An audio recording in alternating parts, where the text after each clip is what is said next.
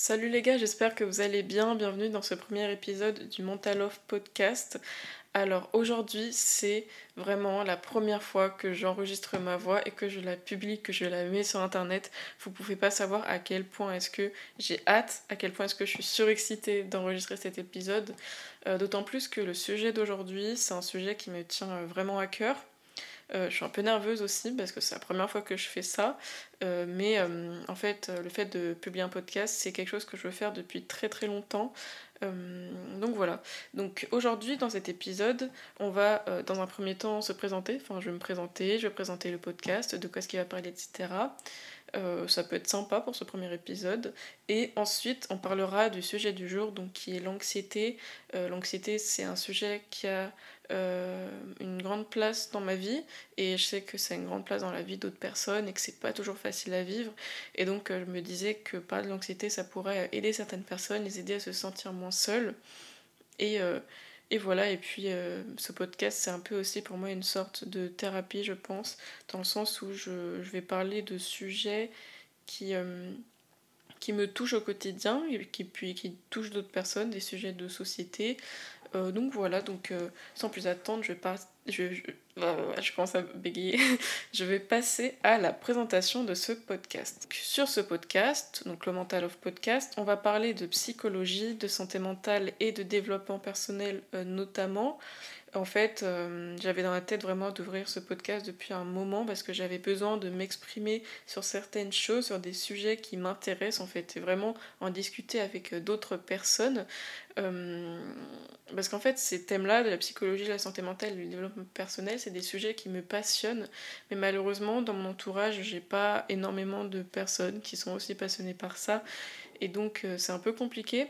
Mais du coup, voilà, je me suis dit que euh, m'exprimer sur ce sujet-là, et je sais qu'il y a beaucoup de personnes qui adorent ça aussi, ça pouvait être sympa. En plus, ça fait un moment que j'écoute des podcasts, donc j'adore vraiment ce format. Je trouve que c'est beaucoup plus simple que la vidéo YouTube parce qu'on a juste à poser sa voix et puis on écoute. En fait, c'est un peu comme si pour moi, genre, on discutait avec quelqu'un et du coup, je trouve ça vraiment, vraiment cool. C'est vraiment plaisant à écouter le matin. Moi, perso, je sais que genre les podcasts, je les écoute beaucoup le matin en préparant. Ça permet de bien commencer la journée. J'ai aussi donc un compte Instagram. Euh, je vous le mettrai dans la description de cet épisode. C'est Mental Off, pareil sur Instagram. Ne me permettez pas de parler de tout ce que je voulais. C'était des formats assez restreints, dans le sens où euh, les vidéos, euh, les réels, euh, c'est, je sais plus combien de temps max, mais une durée limitée assez courte, donc ça laisse pas forcément l'opportunité de parler de tout ce que je voulais parler.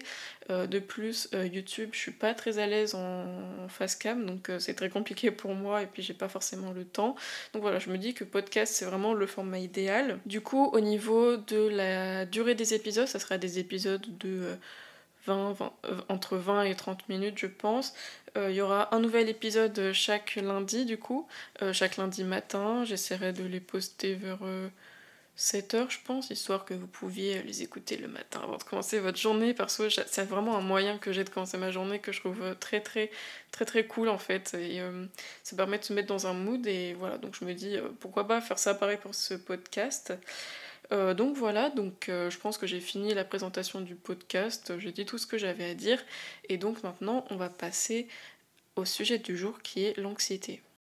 Alors pour cet épisode, j'ai choisi de le couper en trois parties. Dans la première partie, on va définir ce que c'est l'anxiété, parce que c'est important quand même de savoir de quoi on parle. Ensuite, je vais parler de mon rapport à l'anxiété, et ensuite, je vais parler de quelques tips qui m'aident euh, au quotidien. À savoir que euh, je fais un petit euh, avertissement avant le début de cet épisode, je suis pas du tout psychologue, je suis pas spécialiste du sujet, donc prenez pas ce que je dis au pied de la lettre. Euh, voilà, c'est des choses qui marchent pour moi, mais ça ne veut pas dire que ça marchera forcément pour vous. Donc euh, voilà, je voulais juste le préciser. Maintenant, on va passer au sujet du jour. Euh, tout d'abord, c'est quoi l'anxiété? L'anxiété, ça correspond à l'anticipation d'une menace future. Il faut savoir qu'il y a différents types d'anxiété. Aujourd'hui, on va parler du trouble anxieux généralisé. Parce que je pense que c'est celui qui touche le plus de personnes, mais j'ai pas envie de vous dire des bêtises, je suis pas du tout sûre. Mais il y a aussi par exemple le mutisme sélectif, c'est le fait de être incapable de parler en fait dans certaines situations, alors que dans d'autres situations on peut parler. Par exemple, on peut être incapable de parler à l'école, de bien s'exprimer à l'école, alors que par exemple à la maison on s'exprime parfaitement. Il y a aussi par exemple les crises de panique. alors les crises de panique, c'est une partie de l'anxiété en fait qui peut être soit ça peut être soit à part, soit en fait vous faites pas d'anxiété généralisée, mais vous faites des crises de panique, soit vous pouvez faire des crises de panique dans chaque en fait euh, trouble anxieux. Donc ouais, je dis ça parce qu'il y a beaucoup de troubles anxieux, il y en a sept différents. Je vais pas tous vous les citer, mais aujourd'hui on va euh, surtout parler du trouble anxieux généralisé parce que c'est celui euh, qui me touche personnellement et donc que je pourrais mieux discuter à propos de ça. Euh, l'anxiété, c'est quelque chose qui devient pathologique à partir du moment où c'est très récurrent et ça a un impact sur votre vie quotidienne, sur votre vie sociale, votre vie scolaire, etc. etc. Donc euh, vous pouvez très bien faire de l'anxiété sans pour autant que ça soit pathologique, ça dépend vraiment à quel qu'est-ce que ça a comme impact au niveau de votre vie personnelle. Et il y a une citation que j'ai trouvée très intéressante, euh, que je ne sais plus du tout c'est qui l'a dit, mais qui est entre guillemets, on souffre plus de notre imagination que de la réalité. Et euh, l'anxiété, c'est vraiment ça. En fait, on se fait les pires scénarios dans nos têtes. On anticipe toujours une menace, une menace, une menace. Et euh, vraiment, c'est insupportable. Euh, en tout cas, moi, dans mon cas, c'est insupportable. Et je pense que c'est le cas pour beaucoup d'autres personnes aussi. et souvent, en fait, on s'inquiète pour des choses en fait qui n'arriveront jamais. Et en fait, c'est tout le temps des et si, et si, et si, et si il se passait ci, et si il se passait ça. Et c'est vraiment genre insupportable comme j'ai dit. Euh, l'anxiété, c'est pas juste être nerveux et inquiet, ça peut avoir beaucoup de répercussions au niveau euh, psychologique et au niveau somatique, donc au niveau euh, corporel. Ça peut notamment entraîner des troubles de la concentration, des troubles du sommeil. ça peut entraîner un sentiment d'inquiétude constant, incontrôlable. Ça peut nous amener à éviter certaines situations qu'on trouverait difficiles. Ça peut entraîner dans certains cas une baisse de l'appétit et un sentiment de honte. Et donc l'anxiété c'est vraiment une pathologie en fait qui est vraiment euh, insupportable, qui est vraiment dure à vivre au quotidien parce que ça peut nous faire faire des crises de panique dans certains cas si on fait de l'anxiété à un très haut niveau. Euh, ça peut euh, nous faire nous faire nous inquiéter à propos de toutes petites choses, c'est vraiment rien du tout. et on se sent constamment effrayé. par exemple, moi je sais que à un moment de ma vie où l'anxiété est vraiment très très haute, j'étais vraiment effrayée de dire des choses, euh, d'ouvrir la, bouche en fait, juste parce que j'avais peur de dire quelque chose de stupide et que du coup on me regarde bizarrement, alors qu'en soi par exemple c'est juste en classe, moi je sais qu'au lycée ça m'a beaucoup fait ça, euh, j'avais peur d'ouvrir euh, la bouche, j'avais peur de prendre la parole parce que j'avais peur de dire quelque chose de stupide et qu'en fait on se moque de moi, sauf qu'en fait il n'y a pas de réponse stupide, vous voyez, enfin donc euh, voilà, c'est vraiment un exemple, mais on peut être constamment effrayé de dire quelque chose de stupide et donc euh, se réserver par rapport à certaines choses et c'est vraiment, je trouve, euh, ça, je trouve ça dommage quand même. Donc voilà pour ce que c'est l'anxiété, j'espère que ça vous, aura, ça vous aura aidé à un peu mieux cerner ce que c'est que cette pathologie. maintenant, je vais passer à la deuxième partie qui est donc mon rapport à l'anxiété. Alors, faut savoir que j'ai toujours été un peu anxieuse sans vraiment savoir ce que c'était et je pense que j'ai vraiment pris conscience de euh, l'existence de l'anxiété euh, au lycée, en seconde, fin seconde, je pense. Euh, faut savoir qu'au collège, en fait, je pense que mon anxiété elle a vraiment commencé au collège. j'étais assez seule, j'avais pas beaucoup d'amis parce que en fait, j'étais très différente des gens de mon âge. Euh, dans le sens où j'étais pas très sociable, enfin, j'avais des difficultés relationnelles, j'avais des difficultés à me faire des amis. J'étais assez seule et mon anxiété, je, je sais qu'au lycée, les cours de sport, enfin au collège même, aussi les cours de sport, euh, quand c'était des sports collectifs, genre euh, basket, foot, etc. Parce que oui, nous, on faisait un peu de foot au collège.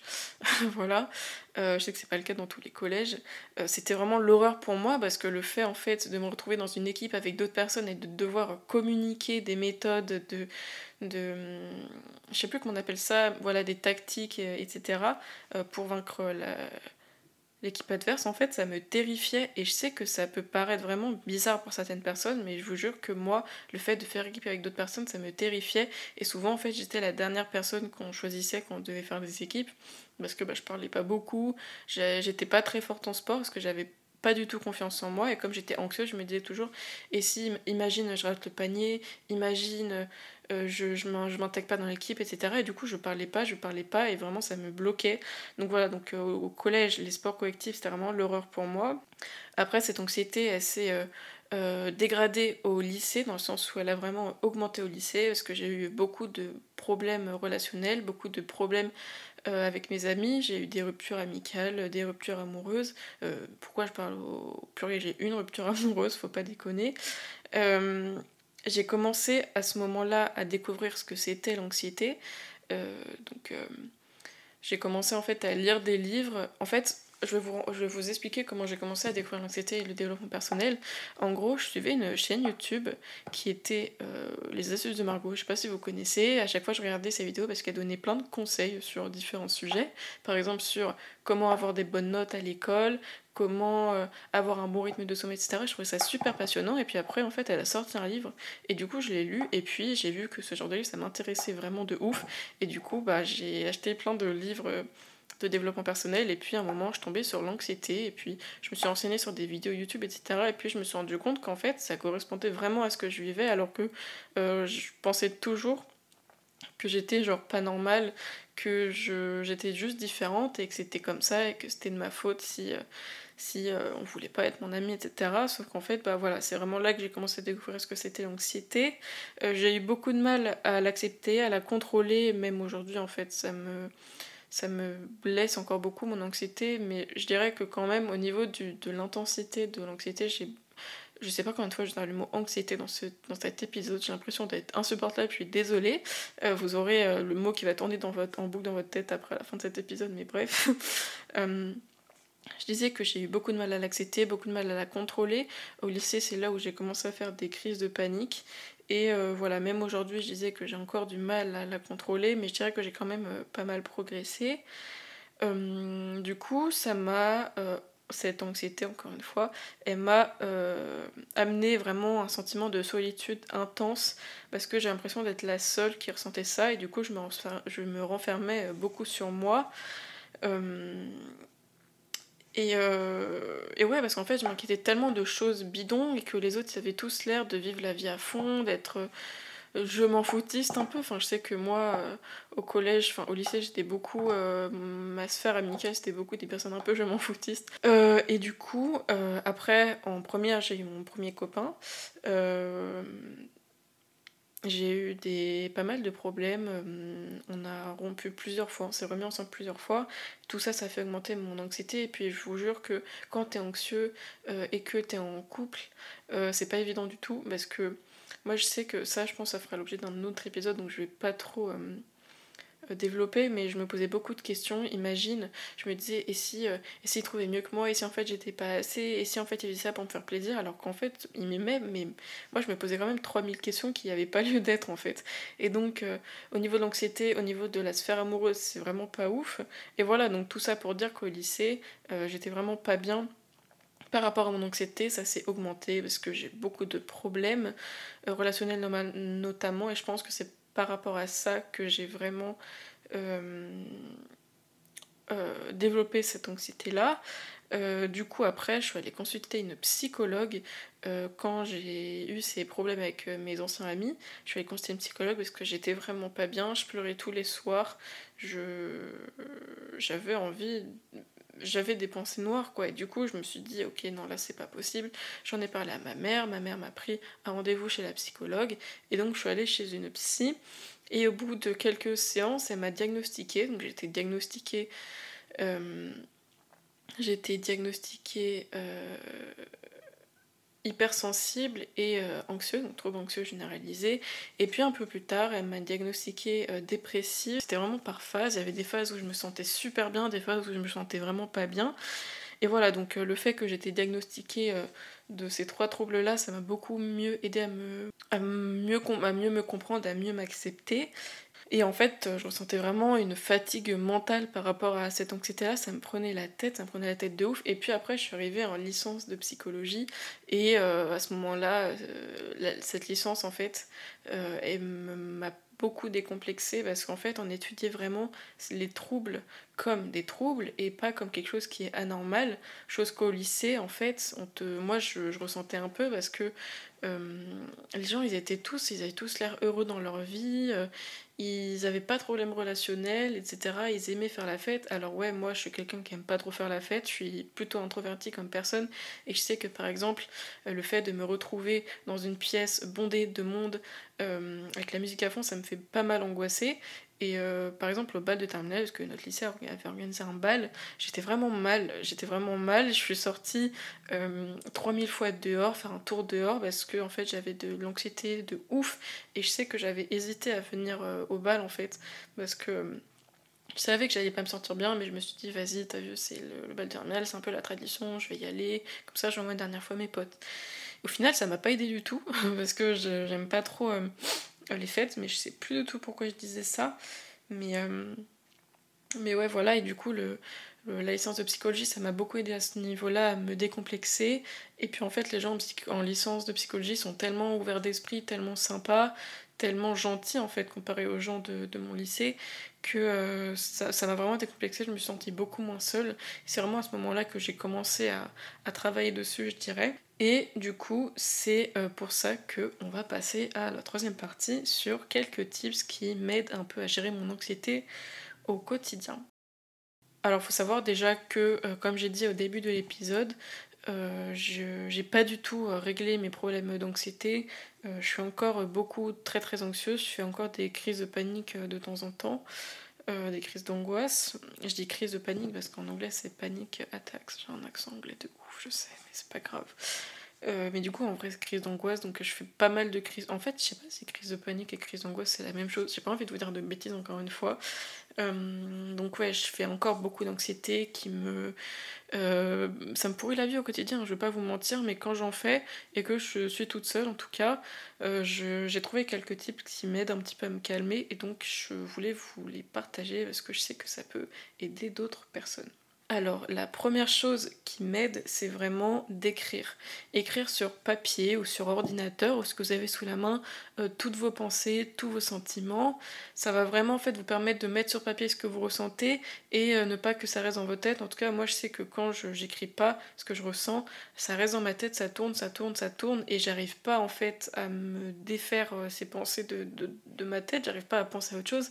Et donc écrire sur papier, ça va vous donner le sentiment de voilà, j'ai écrit sur papier maintenant je peux tourner la page, je peux passer à autre chose. En tout cas, je peux essayer de, euh, pour euh, ce moment-là, pour ce moment où je fais de l'anxiété, de euh, voir ce que je peux faire pour améliorer cette situation qui me fait provoquer de l'anxiété. Parce que souvent, dans des situations qui nous, qui nous font provoquer de l'anxiété, on peut essayer d'agir sur cette situation-là, mais c'est pas toujours le cas, parce que comme j'ai dit, souvent quand on fait de l'anxiété, en fait, on ne sait pas vraiment pourquoi et c'est pour ça que euh, quand euh, les gars quand vous dites à quelqu'un qui fait de l'anxiété ah, mais arrête de paniquer tu paniques pour rien c'est vraiment pas la meilleure des phrases à dire parce que la personne elle sait qu'elle panique pour rien mais euh, c'est pas non plus comment faire pour arrêter parce que c'est quelque chose de c'est pathologique en fait. Donc s'il vous plaît arrêtez de dire à quelqu'un qui fait de l'anxiété arrête de paniquer tu paniques pour rien c'est vraiment genre la pire des phrases que vous pouvez dire. Donc voilà première chose vous pouvez écrire. Je sais qu'au début qu'on n'a jamais écrit ça peut être compliqué de trouver comment débuter, euh, mais vraiment euh, écrivez ce que vous, vous, pensez, ce que vous ressentez. Deuxième tips, c'est d'en parler, euh, d'en parler et de vous faire suivre si jamais ça devient vraiment handicapant dans votre vie. J'ai tendance à dire que même si c'est pas super handicapant, euh, vous devez en parler, vous avez le droit d'en parler. C'est pas parce que vous avez pas super mal que vous pouvez pas en parler. J'ai l'impression que en ce moment, je vois beaucoup ce truc-là sur Instagram de gens qui se disent qu'en fait, il y a des gens qui souffrent plus qu'eux et que eux, ce qui souffrent comparé aux autres, c'est vraiment rien et que donc ils auraient pas le droit d'en parler. Mais je trouve que justement, ce genre de, de pensée, c'est vraiment toxique parce que c'est pas parce que vous souffrez moins que certaines personnes que vous n'avez pas le droit de souffrir et donc que vous n'avez pas le droit d'en parler. C'est vraiment, les gars, pensez à en parler. Euh, vous pouvez en parler à des amis, à des amis à vous, des personnes proches que vous savez sur qui vous pouvez compter, et vous pouvez en parler aussi à un psychologue. Euh, je sais que si vous êtes vraiment dans une démarche de euh, se soigner, de apprendre à accepter son anxiété, etc., je vous conseille vraiment d'aller suivre une psychologue. Moi, ça a beaucoup marché pour moi. ça m'a aidé à accepter mon anxiété, même si j'en fais encore aujourd'hui, j'en fais encore beaucoup et ça m'handicape encore dans mes relations. Euh, dans mes relations amicales, hein, parce que actuellement ma vie amoureuse elle est vide, elle est déserte. Euh, voilà, donc vraiment en parler Ça peut vraiment vous aider, donc un psychologue, un ami, à votre chéri si vous en avez, à vos parents, enfin vraiment parlez-en, ça va vraiment vous aider à euh, extérioriser et ne pas tout garder pour vous parce que si vous gardez tout pour vous, d'un moment vous allez exploser et ça c'est vraiment ça va pas vous faire de bien au final. Donc vraiment pensez à en parler. Moi je trouve en fait que quelqu'un qui ose parler de ses faiblesses, qui ose parler de ses blessures, qui ose parler de son anxiété même, ça en fait ça prouve qu'il est courageux en fait. Et euh, et voilà, donc je vous encourage vraiment à en parler. La troisième chose qui m'a beaucoup aidé, alors ça c'est quelque chose de très personnel, je sais pas si ça marchera pour vous, c'est le fait d'écouter des podcasts. Euh, et du coup c'est aussi pour ça que j'ai commencé à créer mon podcast, c'est qu'en fait euh, créer un, enfin écouter des podcasts, ça m'a beaucoup aidé en fait à trouver d'autres personnes qui euh, qui ressentait la même chose que moi et en fait à me décomplexer. Et puis au plus j'en écoutais au plus je me rendais compte qu'en fait il y avait beaucoup de personnes en France parce que j'écoute surtout des podcasts français qui ressentent de l'anxiété qui font de l'anxiété.